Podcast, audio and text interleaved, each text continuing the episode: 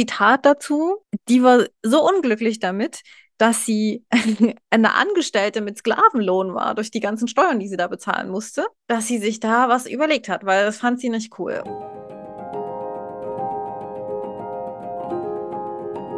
Herzlich willkommen zu Heldenhautnah, dem Biografie-Podcast mit Human Design und Astro Twist.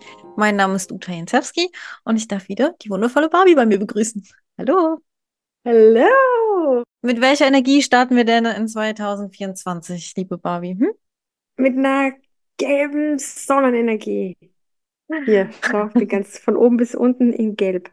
Stimmt. Wir haben sogar Tee in Gelb. Alles in Gelb. Ja, Cool. Bist du gut reingekommen? ja es ist äh, ähm, zwar saukalt, also ich wünschte, ich hätte mehr Sonne, aber verheißungsvoll klingt das alles, was man so hört über 2024. Auf jeden Fall aufregend, ne? Turbulent. Wir sind dabei.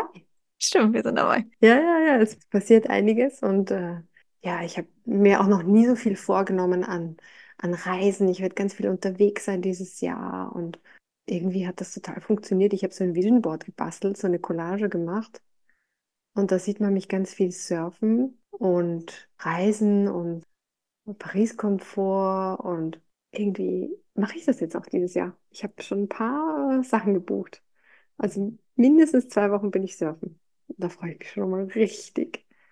Ist Whitney Houston auch noch drauf? Whitney Houston ist auch noch drauf, genau. Ja, ich schaue da gerade hin, deswegen, ja. Eigentlich sollte man ja für 2024 ein neues Vision Board machen, das mache ich vielleicht auch. Was wirklich spannend ist, was ich immer mache, ist diese Rauhnächte, weißt du, wo du immer so einen Wunsch verbrennst und dann bleibt zum Schluss einer übrig. Natürlich ist der schwierigste Wunsch übrig geblieben bei mir. Das sind zwölf, ne? Zwölf Wünsche und der letzte, um den musst du dich selber kümmern, ne? Das ist es, ne? Da muss ich mich selber kümmern, genau. Und dann, ich habe es auch ein bisschen so vage formuliert, aber irgendwie auch nicht. Ich komme meinem Traum, ein künstlerisches oder brancheninteressantes Event zu moderieren, näher. Ich werde engagiert und dafür bezahlt und ich kann mich entfalten und bin glücklich im Rampenlicht. So, das muss ich mir erfüllen, diesen Wunsch. Das nur, weil ich letztes Jahr einen Kinoabend oder Kinonachmittag moderiert hatte und so einen Spaß daran hatte, da vorne zu stehen und durch den Abend oder Nachmittag zu führen mit Interview von Regisseur und, und Schauspieler, zwei ja Bosse. Daher kommt dieser Wunsch, ja. Hast du das auch gemacht, Rauhnächte? Ich habe erst vor einem Jahr gelernt, was das überhaupt ist. Ich habe das vorher überhaupt nicht gekannt. Okay. Aber ja, erzähl mir mal, ähm, was dann alles so wahr wird. Kannst du mir in jeder Folge erzählen, wenn deine Rauhnachtswünsche die anderen so sich erfüllen? Ich bin Mhm. gespannt. Ich, ich hoffe Updates. Eine Sache noch, ich habe mir einmal aufgeschrieben, so 2023, so, was meine, meine Ziele so sind. Das mache ich auch, ja. Das machst du auch, ja? Und da habe ich unter anderem reingeschrieben gehabt, dass mir mein Sohn ganz verliebt seine Freundin vorstellen wird. Und als ich das geschrieben habe, war das noch total weit weg, dieses Thema. Na, was soll ich sagen, ist passiert. Ich habe Sehr eh gut. das Gefühl, so jeder dritte Satz ist eigentlich in Erfüllung gegangen, ja. Ähm, Cool. das habe ich mir jetzt für dieses Wochenende auf jeden Fall auch vorgenommen, dass ich daran weiterschreibe. Es wird immer, es wird immer mehr, was ich da reinschreibe. Aber das Jahr ist ja noch jung, kann ja noch alles passieren, ne? Ja, ja, stimmt. Ja, dann starten wir doch mal mit unserer ersten Heldin diesem Jahr, oder? Ja, genau. Eine Lady. Wir sind ja nicht so ganz so weit in die Historie gegangen, aber auch etwas. Also ich bin eigentlich ganz begeistert, dass wir doch mal ein bisschen wieder in der Geschichte kramen. Mhm, mhm. Ja, wir gehen sogar ins 19. Jahrhundert, ne? Eben, die wäre jetzt 134 Jahre alt. Ja, dann begrüßen wir doch mal Agatha Christie. Hallo, herzlich willkommen. Ich habe mir mal angeschaut, so 134 Jahre. Wer war denn, wer ist denn noch irgendwie alles irgendwie auf die Welt gekommen? Nur so ein Gefühl für diese Zeit zu Oh bekommen, ja, ne? das ist gut. Und wen hast du? Okay, Kurt Tucholsky, Stan Laurel.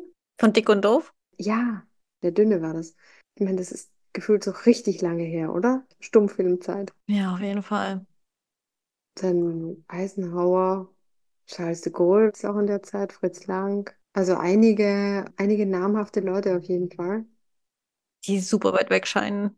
Total weit weg. Da ist Agatha Christie noch irgendwie gefühlt, vielleicht auch durch diese Miss Marple-Geschichten, nicht so weit weg. Verwechselst du die auch immer so ein bisschen mit ihrer Miss Marple? Ich habe manchmal immer das Gefühl gehabt, sie ist die Miss Marple. Ich habe aber natürlich jetzt festgestellt, das ist sie nicht. aber so, so rein optisch, äh, wenn man so Bilder so von ihr sieht. Auf jeden Fall hat sie sich ziemlich verewigt und äh, ist irgendwie noch aktuell geblieben, auch viele Jahre nach dem Tod. Also ich gehe einfach mal rein, woher wir sie kennen sollten. Okay? Mach das mal, ja. Agatha Christie wurde geboren am 15. September 1890. Das war in England. In eine ziemlich wohlhabende Familie der oberen Mittelschicht, was wichtig ist für ihn, für ihr ganzes Leben. Der Start in eine wohlhabende Familie. Sie war eine Schriftstellerin, die eine nahezu unvorstellbare Anzahl an Büchern verkauft hat. Es wird sich gestritten, man weiß nicht genau wie viel.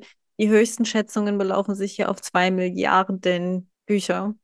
Wie oft wird die Bibel verkauft? Wahrscheinlich nicht viel, nicht viel öfter. Noch ein paar Mal mehr, aber wenn wir jetzt uns nur Autoren mal angucken, ist sie nach Shakespeare die meistgelesene Autorin. Also reife Leistung. Sie hat auch das Theaterstück geschrieben, was am längsten aufgeführt wurde. Das ist nämlich die Mausefälle seit 1952 durchgängig, ohne Unterbrechung wird das gezeigt, außer Corona. Das muss man jetzt leider dazu sagen. Da war mal kurz zu, aber ansonsten durchgängig aufgeführt. Ansonsten heißt sie noch die Queen of Crime, hatte auch sonst ein bewegtes Leben, das ihr Erfahrungen einbrachte, die sie auch super in ihre Werke einbauen konnte. Von ihrem Dienst als Krankenschwester im Ersten Weltkrieg über ihre Arbeit in einer Apotheke, der sie das Wissen über Gifte zu verdanken hat. Und natürlich auch die Reisen um die Welt.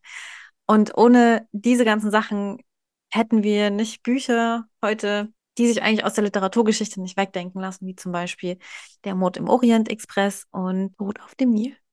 Vor allem ist sie bekannt für ihre zwei größten fiktiven Heldinnen.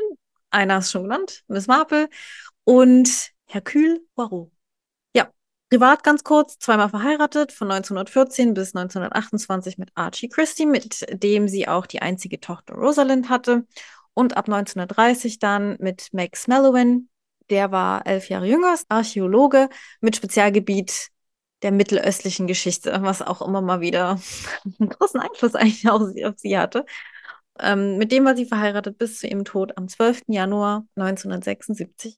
Ja, dann gucken wir uns die Frau doch mal an. Kann man so viele Bücher verkaufen? Ist das nicht komplett irre? Total irre. Es muss ja auch der Zeit, ne? Wir haben ja gerade vorher gehabt, wer hat alles in der Zeit gelebt, ist ja schon was Besonderes, wenn man dann Schriftstellerin ist. Also die hat da nicht besonders viele Vorbilder gehabt, auf jeden Fall. Ihre Schwester aber zum Beispiel, ne? Ich glaube, das war wichtig. Der hat sie ganz schön angestachelt. Auf jeden Fall. Dieser Spaß an dieser Konkurrenz, ja, der hat sich ausgezahlt für Agatha. das Anstacheln war ja eigentlich so, ja, ich wette, du könntest keinen Kriminalroman schreiben und tada, ne? ja, genau. Schon, ja. Nee, richtig prädestiniert war sie meiner Meinung nach. Ich habe auch zwei Bücher von ihr mitgebracht. The Mystery of Mrs. Christie mhm. und das große Miss Marple Buch. So sämtliche Kriminalgeschichten. Ja, ich gehe auch nicht ohne äh, Miss Marple ins Bett. Habe ich mir zu Weihnachten gewünscht. Sie ist wirklich nett. Also da schreibt sie am Anfang auch, dass sie, wenn sie gewusst hätte, dass die Miss Marple so erfolgreich ist oder überhaupt ihre Figuren so erfolgreich geworden sind, dann hätte sie die am liebsten eigentlich als Kinder eingeführt und hätte dann so mit denen so ein bisschen weiter altern können. Aber so hat sie die ja jahrelang am Leben behalten als alte Figuren. Fand ich irgendwie auch lustig. Hast du immer gedacht, oh, wie lange kann ich die noch ziehen hier? Oh dass sie die Miss Marple auf die Welt gebracht hat, schon mit 65. Das hat ihr dann eben später leid getan. Die Baby Miss Marple mit 65. Ja. Herr Küperroh, der war auch nicht viel jünger, als er, als er bei ihr geboren worden ist, glaube ich. Nee, der war auch eher alt. Dann war er auch irgendwann in Rente und dann ist er auch nochmal irgendwann gestorben und ach komm, ja. über Jahre hast du immer die gleiche Figur. Es muss, also, muss schon Fahrt sein eigentlich. Ja. Aber ja, hat sie durchgezogen. Die hat durchgezogen. Ich bin ganz begeistert, dass wir mal eine neue Zahl haben, was mir nicht so richtig klar war. Ja, das ist schon wirklich sensationell. Also wenn man sich die Liste durchschaut, da hatten von den Frauen jedenfalls niemand die Jahreszahl 6 und sie hat die 6 das ist ganz witzig, dass sie das hat, weil die Sechs ist jemand, der sehr familienorientiert ist. Familie ist ein total wichtiger Wert und sind auch sehr, sehr beziehungsorientiert und sehnen sich nach Harmonie und Verbindung zu anderen, sind aber auch sehr kreativ. Das äußert sich bei ihr offensichtlich in, in der Schreiberei. Und sie verkörpert mit der Sex auch dieses Traditionelle, diese Verbundenheit damit. Überhaupt will sie sich mit allem irgendwie verbinden und definitiv jemand, der sich mit Seelenproblemen auskennt. Also das ist nicht unpraktisch für das, was sie ja tut. Ist auch sehr treu, das erklärt vielleicht auch dann, dass sie so lange ausgehalten hat in dieser vermeintlich unglücklichen Beziehung zu ihrem Mann.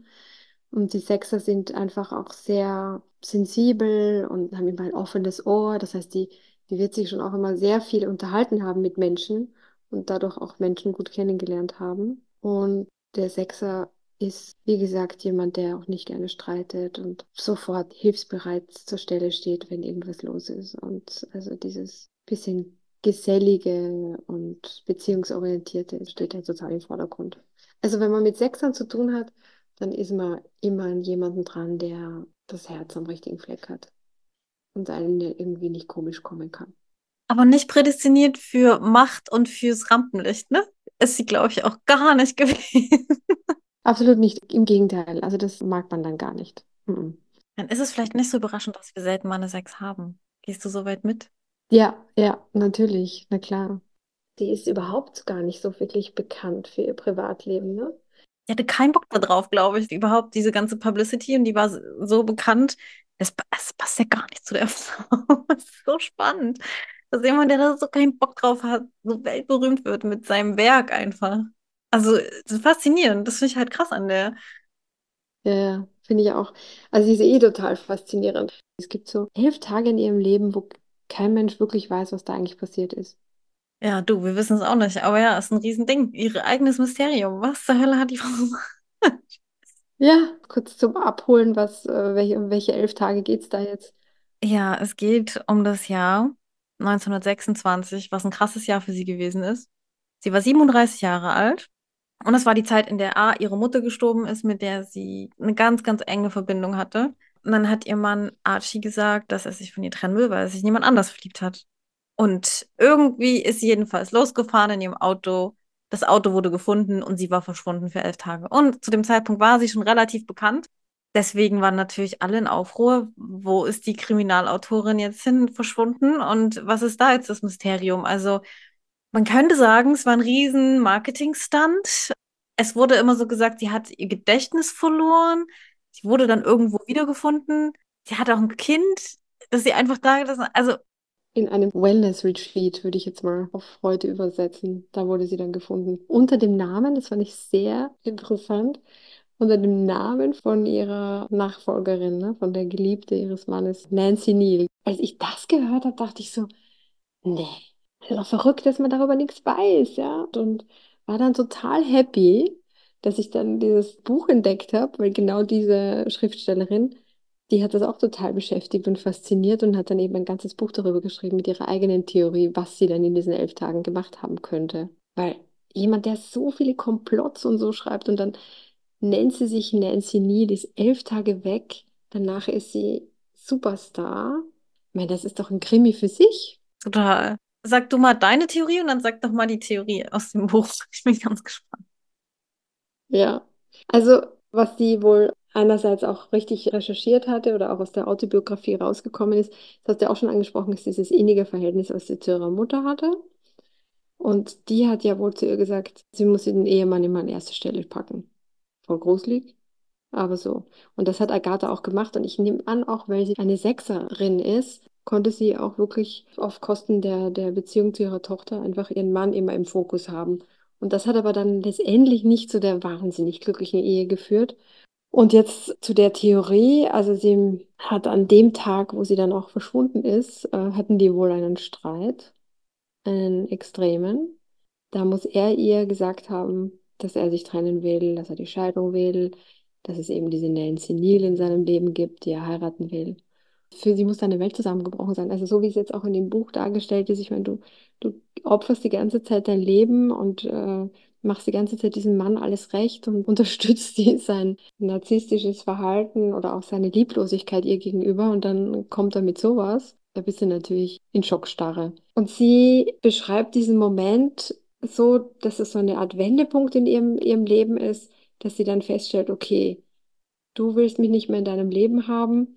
ich habe alles für dich geopfert und dann entwickelt sie sich erst zu einer Persönlichkeit, die dann auch sagt, okay, dann machen wir das aber nach meinen Vorstellungen, weil damals ist eine Scheidung auch noch ein mittelschwerer Ruin gewesen. Mhm. So sozialer Tod auch. Eher ungut. Gut, dass sie immer genug Geld hatte. Ja, genau. Kann man übrigens auch astrologisch festmachen an dem neunten Haus, den äh, Merkur, den sie da hat. Da wird irgendwie gesagt, dass man da immer mit Geld gesegnet ist und auch Mond im neunten Haus wohl auch. Und dann kam sie ja auch noch aus gutem Haus, ne? Zu dem Zeitpunkt, wo Archie ihr Mann ihr erklärt, okay, ich will dich nicht mehr, war sie ja noch nicht so eine arrivierte Schriftstellerin. Das heißt, es war wahrscheinlich noch nicht so ganz klar, wie, wie, wie es um ihre Zukunft steht. Er hatte wohl die Intention, laut in diesem Buch, dass er es so darstellt, dass er sich einfach scheiden lässt und nicht, weil er sie für eine Jüngere verlässt. Und das war ihr aber wichtig, weil das ihre Reputation herstellt und er wollte das nicht. So wird dann angedeutet im Buch, dann habe er sie bedroht und dann ist sie weggefahren mit dem Auto, hat ihm wohl einen Brief hinterlassen mit Anweisungen, wo sie ihm erklärt hat, er muss an diesen elf Tagen einfach den, den Ehemann spielen, der von nichts weiß, bis sie dann eben gefunden wird. Als sie dann gefunden worden ist, hat sie ihn dann so weit, dass er dann eben offiziell auch zugibt, dass er der untreue Ehemann ist. Was ja auch in, den, in diesen elf Tagen auch ein bisschen rausgekommen ist. Also die, die ganzen Zeitungen haben sich ja total auch damit befasst. Sie wurde ja dann eigentlich in der Zeit erst so richtig berühmt, ne? weil so viele Leute über sie geschrieben haben. Da haben sogar zwei der eine äh, Autor von den Sherlock Holmes Krimis und irgendeine andere Krimi-Autorin wurden sogar auch zur Hilfe geholt, um diesen Fall zu lösen, wo denn, wo denn diese Agatha stecken könnte. Ganz skurril. Okay, und was glaubst du jetzt so? Ich fand das erst schlüssig. Dann habe ich mir gedacht, so ganz kriege ich das Puzzle da nicht zusammen. Ich kann mir schon vorstellen, dass sie ganz bewusst losgefahren ist, als Nancy Neal da ins Hotel abgestiegen ist. Aber welchen genauen Hintergedanken sie dabei verfolgt hat, weiß ich nicht. Es klingt schlüssig, dass sie das gemacht hat, weil sie ihren Mann damit erpressen wollte und auch einfach der Welt auch ein bisschen Raum geben wollte zu spekulieren, ob ihr Mann sie vielleicht umgebracht haben könnte. So wurde daraus irgendwie eine größere Geschichte, dass sie es ein bisschen genossen hat, dass es unklar ist. Ja? Aber gleichzeitig weiß ich nicht, versuche mich ja dann immer auch dahin reinzuversetzen und überlegen, okay, was würde ich machen? Also ich wäre bestimmt auch sauer weggefahren. Also das kann ich nachvollziehen. Das ist impulsiv, ne? Aber ich, ich traue ihr immer noch einen Kniff zu. Irgendwas Verkopftes, Rationales, Kniffliges. Nur dieses, ich hau jetzt mal ab, das glaube ich bei ihr nicht. Ich glaube auch fast, dass sie ja schon irgendwas im Kopf hatte. Nur auf den richtigen Moment gewartet hat. weiß ich nicht. Aber auf jeden Fall finde ich es Bullshit, diese Gedanke, sie weiß nicht, was sie getan hat und sie hat einen Gedächtnisverlust. Das glaube ich nicht.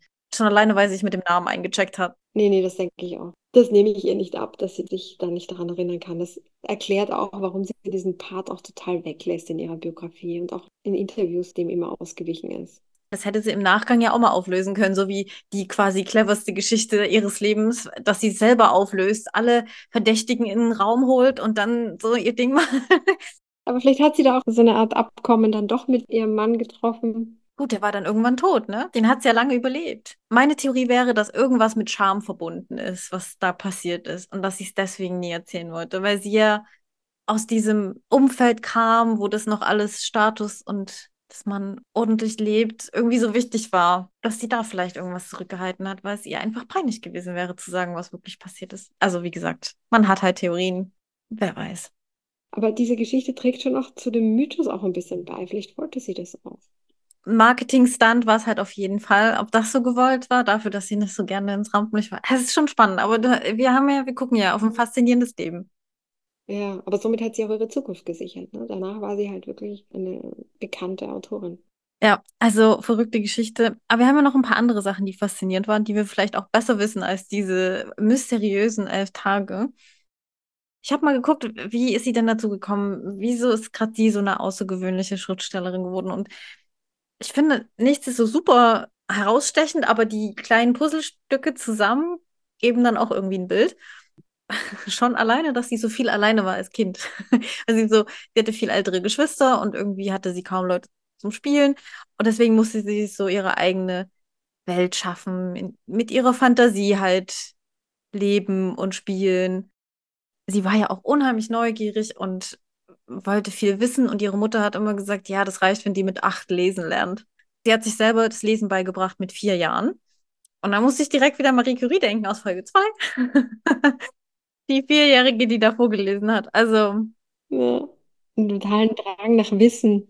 Aber nicht nur Wissen. Ich weiß auch, was das absolut Faszinierendste an ihr eigentlich war. Schieß los, bin gespannt. Sie war eine der ersten Europäerinnen, die gesurft ist. Das ist der Wahnsinn. Fand ich auch so unterhaltsam. Wie geil, wer denkt denn dann bei Agatha Christie an Surfen? Ich meine, das muss die vor 100 Jahren gemacht haben. Also abgefahren mit ihrem Mann auf Reisen. Ich stelle mir das vor, den gut aussehenden Archie daneben. Offenbar war er nicht so fit auf dem Brett wie sie. Sie hat das irgendwie schneller Cool. gehabt. Das fand ich auch total cool. Und äh, auf so eine Reise, weil er war mal so eingeladen als Business Manager. Da ist er da für zehn Monate durch die Welt und die Agatha hat ihn begleitet. Und da waren sie in Hawaii, in, in Südafrika, Neuseeland und so. Also lauter coole Surfspots. Und dachte ich so, abgefahren, ist die cool. Weißt, ich habe die immer so, okay, Agatha Christie, die ist alt, ne? Aber dass die mal jung war und gesurft ist, also eigentlich ist sie schon auch Pionierin, ne? Also da so Starschriftstellerin, Queen of Crime, hast du schon gesagt. Und dann noch Surferin. Ja, das liege ich ihr wirklich zu Füßen. Pionierin jetzt nicht, weil sie jetzt die Vorreiterrolle einnehmen wollte. Sie hat es einfach gemacht. Das ist mega gut. Ja, Einfach gemacht. ja. Und ja, die war 32, das ist ziemlich genau vor über 100 Jahren gewesen, als die auf dieser Reise waren. Und die ist dort immer noch im Museum, im britischen Surfing-Museum hinterlegt. Die gehört mit zu den ersten Briten, die so am Surfen waren. Wie irre ist das? Die hatte da so einen Spaß dran. Die haben diese Reise noch drei Monate verlängert, damit die noch mehr surfen konnten. Und das musst du dir jetzt mal überlegen. Schmeiße ich da nochmal ein. Als Mutter hat die ihr Kind zu Hause gelassen und hat dann sich da ausgetobt in der Welt. Irgendwie, jetzt kann man beide Seiten sehen, aber ich finde es echt ziemlich cool. Sie wird schon auch Spaß gehabt haben am Reisen und so, aber ihre Mutter hat ja immer gesagt, put your husband first, ne? Hat sie brav gemacht. Ja, gut, ja, stimmt. Und dann in diesem Surfmuseum ist da auch noch die Beschreibung, so ein Zitat von ihr, dass es einfach himmlisch ist zu surfen. Oh, Es gibt nichts, als mit diesem Speed über die Wellen zu reiten, gefühlt 200 Meilen pro Stunde. Und es ist einfach die perfekte körperliche Bewegung. echt abgefahren. Ich habe auch gedacht, so krass, wie geht das? Wie, wie kann die das gemacht haben? Aber sie hat es gemacht. Super, sensationell. So ein bisschen habe ich drüber nachgedacht. Also die Tochter war drei Jahre, ne? Und die hat sie bei ihrer Mutter und ihrer Schwester gelassen. Und dann haben die, wie gesagt, die Reise noch verlängert. Und ich finde, für heutige Verhältnisse, das wird halt niemand machen, oder? Das ist halt schon irgendwie Nee. irre. Du würdest halt nicht machen, du würdest das Kind irgendwie mitnehmen oder irgendwas. Du würdest nie halt einfach da lassen. Aber damals war das, glaube ich, normaler. Wir haben das auch bei der Queen schon mal gehabt, ne? Die sind auch irgendwann gereist und ganz viel und dann haben die auch die Kinder, ne? Ja. Genau, das hat mich jetzt auch dran erinnert. Ich habe nochmal nachgelesen, weil sie hat den Mars im Schützen und dann noch im ersten Haus. Und das steht für, habe ich ähm, rausgefunden, auch für, dass man total brilliert im Sport und auch Spaß dran hat, sich da zu challengen. Und das muss das gewesen sein, ihre Neugierde und auch ihre, ihr, ihr Talent dann letztendlich auf dem Brett. Ja. Ja. Dafür braucht man Talent. Ich habe es probiert, ich bin gescheitert. Ähm, ich habe keins. Deswegen Bewunderung umso Ich größer. habe leider auch nicht den Mars im Schützen, ich will es trotzdem anpacken. Ich werde berichten. Apropos, was sie mag und was sie nicht so mag, habe ich mir mal rausgeschrieben, fand ich eigentlich ganz witzig. Mhm. Aber so, sie war schon etwas außergewöhnlich, so manchmal auch kauzig. Also irgendwie fand ich ganz witzig. Also, was sie gar nicht mag: Menschenmassen, laute Geräusche, Grammophone und Kino. Das fand ich so lustig. Also, die wollte sich von nichts betüdeln lassen. Ich glaube, auditiv war die so richtig, seid mir alle ruhig. Also, da, Ach, witzig. Mhm. sie mag keinen Alkohol und sie mag es nicht zu Ja, rauchen. klar, die mag einen klaren Geist haben, ne? Es, äh, Auf jeden ja. Fall. Mhm. Ja. Sie mag die Sonne, sie mag das Meer, sie mag Blumen, Reisen, ausländisches Essen, Sport, Mhm. Konzerte, da ist doch mal wieder was Auditives, Theater, Klavier und Handarbeit. Handarbeit. Ja, Ja, das mag sie. ja, ja. Fand ich irgendwie süß. Ja, total süß. Also dann doch so ein bisschen missmapelig, ne? Ja, Ja. gerade die Stickereien dann am Ende denkst du, jo, okay. Ja, ja, genau. Genau, genau. Das passt schon auch. Kein Alkohol trinken, diesen klaren Verstand behalten wollen. Ich meine, die ist, die ist ja auch Jungfrau-Sternzeichen. Da hast du so einen Spaß am Denken und am analytisch sein, da kannst du es gar nicht brauchen, irgendwie die Kontrolle zu abzugeben. Das hat sie ja, glaube ich, auch so zu einer wahnsinnig tollen Krimi-Autorin gemacht. Diese Fähigkeit, diesen Durchblick zu behalten. Das kann niemand so gut wie die Jungfrau, die dabei so extrem geübt ist in Details und verliebt dabei in Details und so, so logisch und präzise und so. Das, das fand ich total passend dann, dass sie ausgerechnet auch Jungfrau ist. Ich kann das auch voll nachempfinden, dass sie das gebraucht hat, so scharf im Kopf zu sein, quasi, ne? Also so, dass sie Mhm. so fit bleiben wollte im Kopf. Und umso schlimmer, dass sie am Ende so demente Züge hatte. Oh, das, das muss ja für sie furchtbar gewesen sein. Das finde ich ganz gruselig. Vor allem, man merkt ja am Anfang, Na, das ist ganz furchtbar. Ja. Ich habe mich nochmal auch zwischendurch gefragt, wie dann so ihre Beziehung zu ihrer Tochter, die ist dann wohl besser geworden. Also die muss am Anfang schon ein bisschen distanziert gewesen sein, weil sie immer ihren Mann da in den Vordergrund gestellt hat. Aber zum Schluss waren die dann doch irgendwie enger, zumindest haben die zusammengearbeitet auch. Und dann habe ich mal so ein Bild gesehen von den beiden und dachte ich so, hä? Mutter, Tochter? Die sehen aus wie Schwestern. Ich, weil sie eben so alt geworden ist und ihre Tochter offenbar auch schon älter auf dem Foto war. Das war wirklich witzig. Also dachte ich so, auch so stilmäßig. Also, gut, liegen trotzdem 29 Jahre dazwischen, ne? Aber okay. ja, ja, ja, aber die haben das Gleiche angehabt und so. Witzig. Sie hat ja auch in ihre Romane reingeschrieben, die Rosalind. Da gab es ja auch Anlehnungen. Also ich glaube, auf ihre Art hat sie sie sehr, sehr, sehr geliebt. Also das ist, finde ich, eine typische Agatha Christie-Art, Bewunderung und Verehrung und Liebe zu zeigen, sie da irgendwo mit reinzuschreiben. Und Wobei den Archie hat sie auch irgendwo reingeschrieben, fällt mir an. naja, aber den hat sie auch irgendwie lange. Den hat sie auch geliebt, ja, ja. Ja, ja. Ja, ja, das stimmt. Der war ja auch erstmal nicht so äh, die erste Wahl von ihrer Mutter. Die waren da erstmal nicht so begeistert, ihre Mutter und ihre Schwester von dem Mann. Zu Recht. Ja, Ja gut, 14 Jahre hatten sie trotzdem zusammen, ne? Also gut, bis zur Scheidung, also nicht ganz 14 Jahre, aber. Und ein Kind kam raus. Also ja, gut. ja, ja. Alles gut. Sie hat ja dann nochmal die Liebe gefunden, ne? War ja noch besser sogar. Der war Archäologe, mit dem ist sie dann noch so auf die Welt geziegelt. War Mhm. perfekt für ihre Storys. Also, Finde ich auch. besser geht Oh. gar nicht. Ja. Das hätte sie mit dem Archie gar nicht haben können. Nee, dieses archäologische und östliche und oh, das ist schon irgendwie cool. Sie hat doch eine sehr offene Persönlichkeit, um sich von sowas auch beeinflussen zu lassen. Also es fällt bei ihr auf jeden Fall auf willkommenen Boden. Da können wir jetzt mal kurz ins Human Design schauen. Fand ich ganz spannend. Sie war zum Beispiel auch als Kind selber mal in Ägypten eine Weile. Und da war sie jetzt noch nicht so sonderlich faszinierend. Gut, das kann auch, kann man auch einfach sagen, als Kind ist man da jetzt halt nicht so interessiert. Aber da war das alles nicht so irgendwie, da, okay, da musste sich vielleicht auch mal ein paar Tempel und Pyramiden angucken. Aber das war alles noch nicht so das Thema. Und dann diese Faszination mit den ganzen Sachen und mit diesen anderen Kulturen, das kam halt erst später. Und ich glaube, es war schon cool, dass der Mann dann auch so ein intelligenter, spannender Typ war und sie dann überall mitgenommen hat und sie dann auch so um die Welt nochmal mit dem kam. Oh, das ist schon, schon gut. Ich glaube, das hat den Werken auch wirklich gut getan. Ja. Man erwartet irgendwie was zu finden, was sie so von anderen Schriftstellerinnen auch vielleicht abhebt, warum sie so die erfolgreichste ist und so. Aber ich finde, da ist nicht so viel. Also ich finde es echt verrückt, dass gerade sie das geworden ist. Weil ähm, alle Ausrichtungen, alle Themen von ihr sind nicht so auf den Beruf oder so. Sie hat ja auch im Hintergrund geschrieben, ne? Eben. Ich glaube, für sie war das mehr so ihre kreative Auslastung. Ich glaube, sie hat das nicht mal richtig als Beruf gesehen, was total irre ist, weil sie super fleißig war. Sie hatte Verträge, sie musste sich an Deadlines halten. Sie war so fleißig, sie hat so viel geschrieben.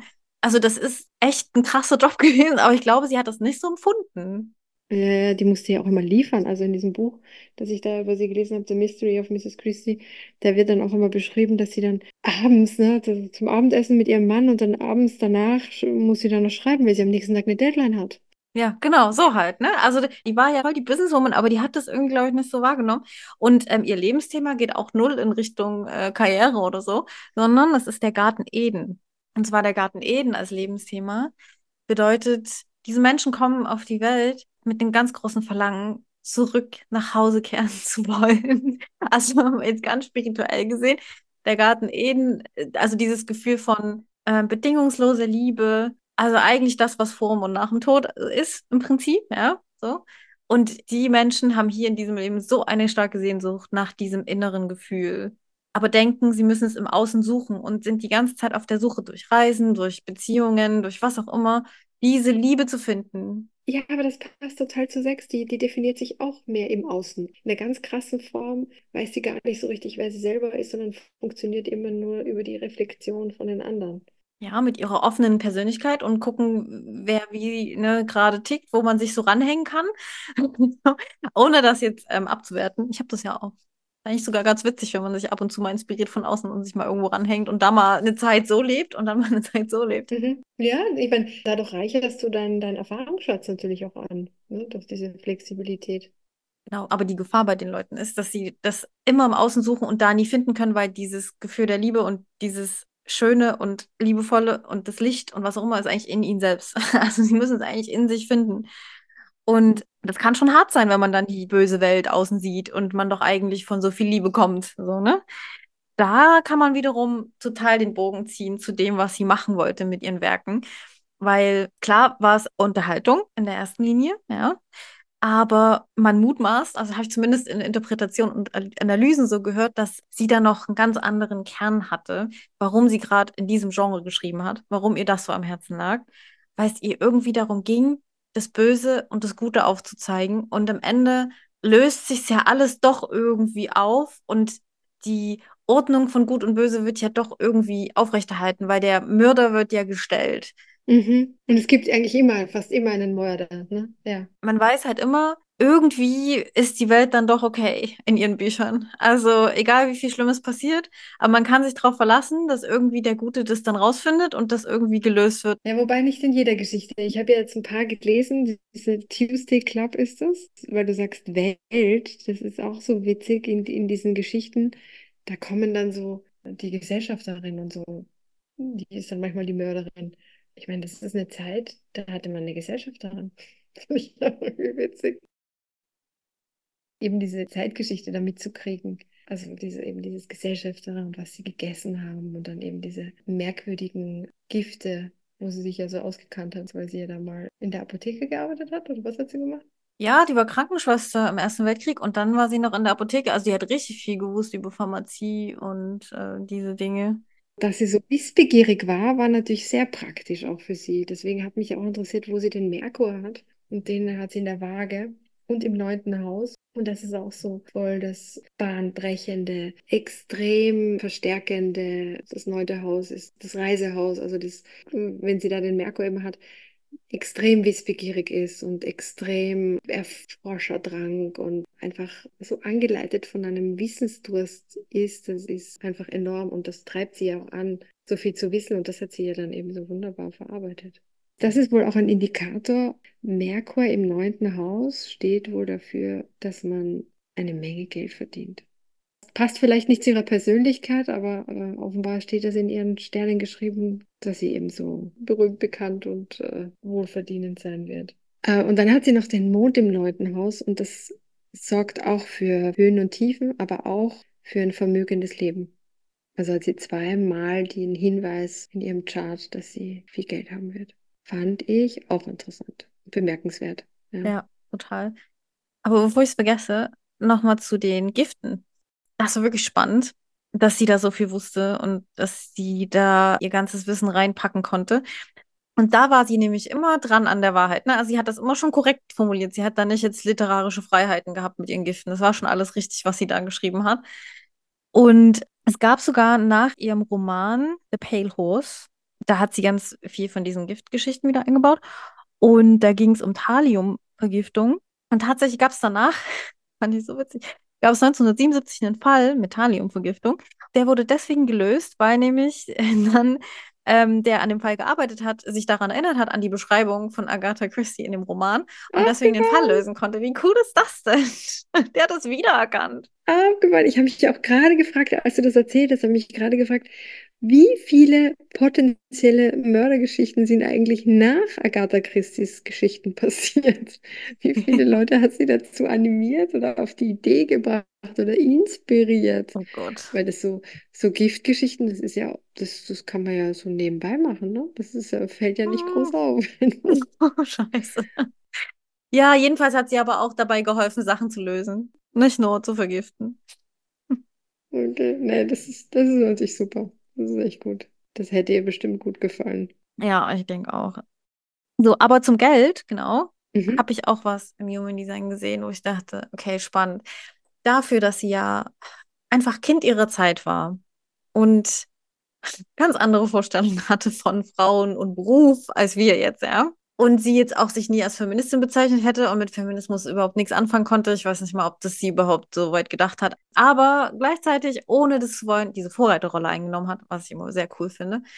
Sie wollte es vielleicht nicht und sie hat auch nicht so Wert gelegt auf das, was Frauen da so äh, machen können. Für sie war nämlich Emanzipation eher, dass es doch ganz nett ist, dass die Frauen so weit sind, dass sie nicht arbeiten müssen, sondern dass sie sich halt aushalten lassen können von ihren Männern. Das ist so ihre Logik gewesen. Hey, wir haben es doch total gut. Wir können uns hier verwirklichen und unsere Sachen machen und müssen nicht schuften. Das ist doch super. Gleichzeitig hat sie ihre Deadlines gehabt, super viel gearbeitet. Aber ich sage ja, sie hat das irgendwie nie als Job gesehen. Das ist richtig komisch. Ja. Ja. Aber was sie dann noch gemacht hat und noch komischer, dass sie das nicht so als krasses Business sieht und Job und so, was sie in ihrem Chart hat, ist, die kann eigentlich nicht angestellt sein. Diese Frau hat was sehr Selbstständiges an sich. Und Zitat dazu fand ich schon mal spannend. Die war so unglücklich damit, dass sie eine Angestellte mit Sklavenlohn war durch die ganzen Steuern, die sie da bezahlen musste, dass sie sich da was überlegt hat, weil das fand sie nicht cool. Und äh, das fand ich, ist so dieser Unternehmensspirit, den sie da hat, ja ganz viel Energien, was dazu prädestiniert, selbstständig zu sein, ja. Und ähm, ja, also wollte sie nicht mehr zu diesen äh, Sklavenlöhnen da irgendwas machen und hat deswegen eine eigene Firma gegründet. 1955, die Agatha Christie Limited. Und sie hat damit alle Rechte an ihrer Arbeit. Und das hat dann Rosalind ja auch bekommen übrigens. Die hat das dann weiter verwaltet. So haben die dann zusammengearbeitet. Ja, ja, okay, okay. Wie clever ist es? Und das hatte die alles parat, dies Business, Business, Business. Und selber denkt die, ist doch nett, dass wir Frauen uns eigentlich hinsetzen können und ausgehalten werden, wo sie doch die krasse Businesswoman war. Finde ich ganz verrückt, aber sehr beeindruckend. Wenn du jetzt neugierig geworden bist, was sich in deinem Human Design Chart so versteckt, dann buch einfach ein unverbindliches Vorgespräch mit mir und schreib mir eine Nachricht auf Instagram an uta-jen mit deinem Geburtsdatum, deinem Geburtsort und deiner Geburtszeit. Dann kann ich mir das vorher schon mal anschauen und die drei wichtigsten Punkte für unser Vorgespräch raussuchen. Wenn dir Heldenhautnah gefällt, dann freuen wir uns total darüber, wenn du uns bei Spotify oder Apple Podcast eine 5-Sterne-Bewertung gibst, uns folgst oder einen Kommentar da lässt. Wir freuen uns sehr über das Feedback und es hilft uns, unsere Reichweite zu vergrößern. Du kannst uns natürlich auch auf Instagram folgen unter Heldenhautnah. Vielen Dank. Ja, super. Ja, total beeindruckend, ja. Ich hatte aber auch ein bisschen das Gefühl, dass sie auch ganz happy war, dass sie ein bisschen dazu beitragen konnte durch den Verkauf ihrer Geschichten zum Familieneinkommen. Weil ihr Mann am Anfang nicht so, so viel verdient hat. Ja, aber etwas dazu beitragen ist halt echt die Untertreibung. Total, ja. Also ganz ehrlich, wenn sie die Einstellung gehabt hätte, ne, so von sich so dieses, oh ja, ich trage halt hier was ganz nett bei und so, dann wäre das doch egal gewesen, dass sie so viel Steuern zahlen müssen. Hätte sie ja gesehen, oh ja, ich verdiene ja hier was. Ist doch nett. Aber dass sie das hatte, so sagen, hey, Moment mal, so und so viel Bücher verkaufe ich und das Geld kriege ich und das bleibt dann übrig. Äh, nee, nicht mit mir. Ja. Finde ich so cool. Äh, äh, voll, nee, finde ich auch voll gut. Auch mit der Jungfrau, immer, immer alles im Blick und auch so Zahlen verliebt. Das passt total super. Ich habe jetzt gerade auch ein voll süßes Zitat von ihr gefunden, muss ich dir vorlesen.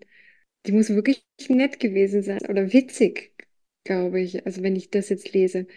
Nichts ist beglückender, als den Menschen zu finden, den man den Rest des Lebens ärgern kann. Und alternde Frauen sind wie Kathedralen. Je älter man wird, desto weniger fällt das einzelne Jahr ins Gewicht. Das passt total zu dem Bild, das ich gesehen habe von ihrer Tochter und ihr. Und das wichtigste Rezept für den Krimi ist, der Detektiv darf niemals mehr wissen als der Leser. Ja, ich muss auch sagen, dass wir so, spannend schreiben und so viel, und es wurde ihr nie müde, das ist schon erstaunlich. Ich freue mich direkt, heute Abend wieder mit einem Krimi von ihr ins Bett zu gehen. Was ich vor der Recherche nicht wusste, dass sie das ja erfunden hat, diesen Move, dass man am Ende die ganzen Verdächtigen zusammenholt und dann die große Auflösung macht, wenn alle im Raum sind, die irgendwas damit zu tun haben das ist ja ihr stilistisches Mittel. Das finde ich ganz witzig, weil das so oft in Filmen einfach ist und das ist, ist halt total der spannende Moment und so. Das kommt von ihr, das kommt von Hercule Warum? Witzig, ja. Ach, und eine Szene habe ich noch gesehen, die fand, die fand ich sehr witzig. Das war in der Dokumentation über sie. Und es ist so nachgestellt und so. Also, das ist wahrscheinlich nicht 100% so passiert, aber ich kann mir vorstellen, dass es so passiert ist, weil es irgendwie so gut zu ihr passt. Deswegen erzähle ich es trotzdem. Mhm. Für sie wurde mal eine Gala organisiert und da war sie schon auch älter, ne? Also die alte Frau kommt also an und ähm, will dann halt da rein, weil sie sollte ja früh da sein und ne, sollte vorbereitet werden. Und dann sagt der Türsteher, sagt so, ja, nee, Gäste können ja noch nicht rein. In so einem harschen Ton. Ist noch zu früh. Ich muss dann nochmal wieder kommen. Und dann ist die einfach weggegangen. und das finde ich so lustig. Im Audiokommentar war dann so, ich frage mich, warum ich dann nicht einfach gesagt habe, wer ich bin. Aber ich bin dann einfach zurückgegangen. Das ist süß. Das Das ist ist so lustig. total Das sympathisch. zeigt eigentlich auch noch, ja, das war irgendwie eine witzige Szene, aber ich dachte mir so, wer weiß, wie das wirklich lief, so, aber es drückt so ein bisschen ihr Ding aus, sich nicht so wichtig machen und auch nicht so im Mittelpunkt und naja, dann gehe ich wieder, bis später. so gut. Ja, ja. Süß. Herzig. Ja. Wie gesagt, ich habe als Kind schon viel von ihr gelesen und habe sie wieder für mich entdeckt und bin total happy, dass sie uns so viele schöne Bücher vermacht hat. Macht wirklich Spaß. Hast du auch schon mal was gelesen von ihr? Ich habe nur eine Sache gehört von ihr und dann habe ich ein bisschen das Interesse verloren. Also ich bin damit aber auch nicht so aufgewachsen und so. Also ich habe nicht so viele Berührungspunkte mit ihr gehabt. Umso cooler, jetzt ein bisschen mehr über sie erfahren zu haben. Ja, als Einschlafbuch kann ich es total empfehlen. Da will man ja auch was haben, wo man ja nicht die ganze Nacht wach bleibt. Aber trotzdem irgendwie in eine andere Welt abgeholt wird. Das finde ich gerade schon lustig. Was nimmst du denn mit von ihr, außer den Geschichten? Das Surfen natürlich. Also, wie, wie cool ist die Frau? Eine der ersten. Wenn die surfen konnte, dann werde ich es wohl dieses Jahr auch lernen können. Ja. So, das nehme ich mit. Ja. Das ist auch mein Thema für dieses Jahr. Zieht sich auch irgendwo orientalisch hin oder eher nicht so dieses Jahr? Nee, mich zieht es mich zieht's eigentlich nur nach Frankreich. Okay. Aber ähm, ja, da gibt es auch schöne Wellen, die man reiten kann. Aber das, das, das nehme ich einfach, das nehme ich von ihr mit. Und dass sie als eine der ersten Frauen so nebenbei so eine erfolgreiche Schriftstellerin geworden ist, wäre natürlich auch sehr beeindruckend. Ohne dass sie es vordergründig so wollte, nur wie ich mir vorstelle, eine kleine Competition hatte mit ihrer Schwester. Dass es daraus, daraus sich entwickelt hat. Das finde ich charmant. Das ist doch eigentlich das Kuss, wenn du es nicht darauf anlegst, einen bestimmten Status zu bekommen, bestimmten Ruhm zu bekommen, so von innen motivierter als sie für irgendwas kann man eigentlich nicht sein. Ich glaube, diese Sachen, die Gedanken, die Fantasie, die Rätsel, die mussten einfach raus aus ihr, die mussten einfach aufs Papier. Mhm, Und dann zu sehen, was damit passiert, ist schon echt cool. total. Und ich mache es dir vielleicht gleich. Ich gehe auf ihre Spuren. Ich will wieder nach Kairo. Ich war letztes Jahr schon mal da. So Bock auf Kairo.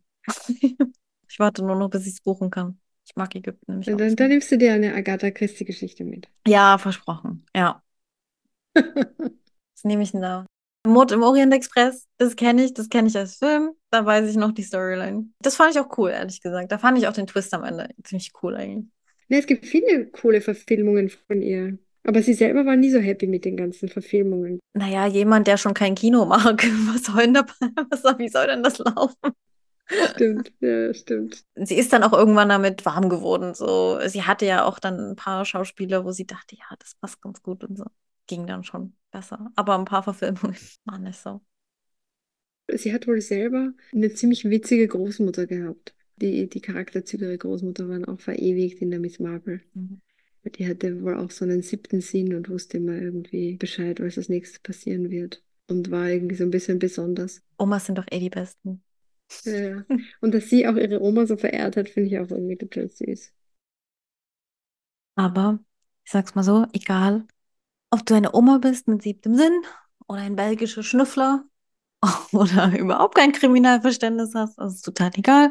Aber du bist der Held deiner eigenen Geschichte. Mich so gefreut auf die Überleitung meiner Schriftstellerin. Ah, ja.